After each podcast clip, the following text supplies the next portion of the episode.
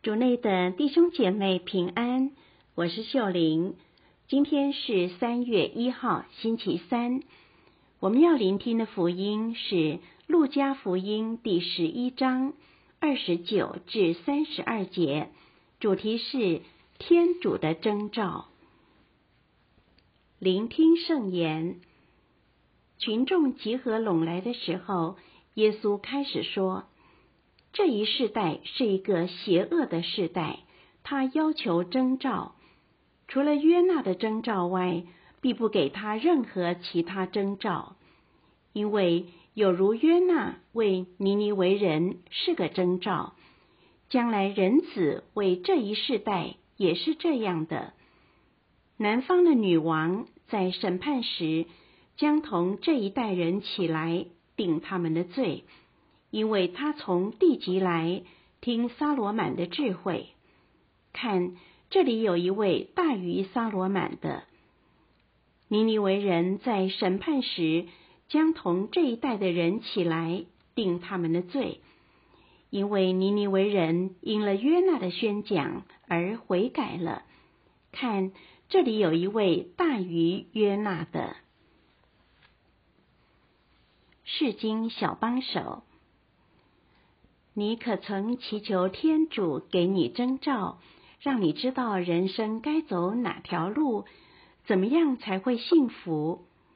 或在信仰方面，你曾经请天主给你看到某些奇迹，好让你相信他，不要怀疑。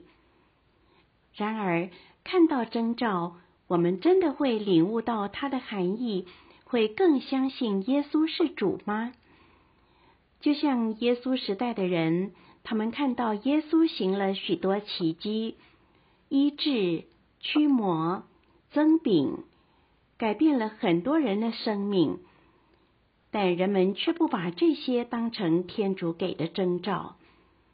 或许他们认为这些不够，他们想看到更多、更大的征兆，如耶稣打败罗马帝国。耶稣解决他们所有的问题，耶稣让他们开心快乐等等。但如果他们已经拒绝看懂眼前的征兆，难道更多的征兆会让他们转变心意吗？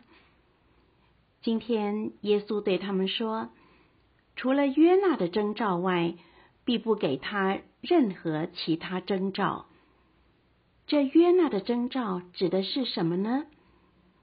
耶稣用尼尼微人因了约纳的宣讲而悔改，以及南方女王因听到撒罗满的智慧而来为例子，告诉群众，其实天主的征兆已经给了他们，现在欠缺的是他们愿意相信并行动，去把握天主要赐给他们的生命。救恩和幸福。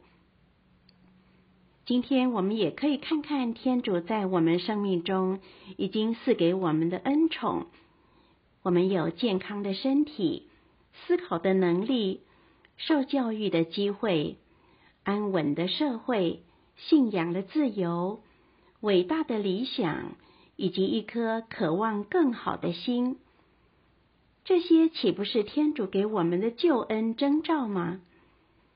我们现在欠缺的就是勇敢地将这些机会和潜能发挥出来，和耶稣合作建立天国。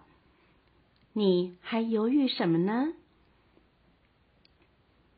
品尝圣言。你要求征兆，除了约纳的征兆外，必不给你任何其他征兆。活出圣言。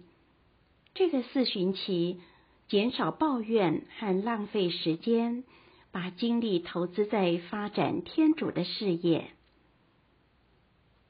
全心祈祷，主，感谢你提醒我，我不需要更多的征兆，而是要更好的发挥你已经给我的。希望我们今天都活在圣言的光照下。明天见。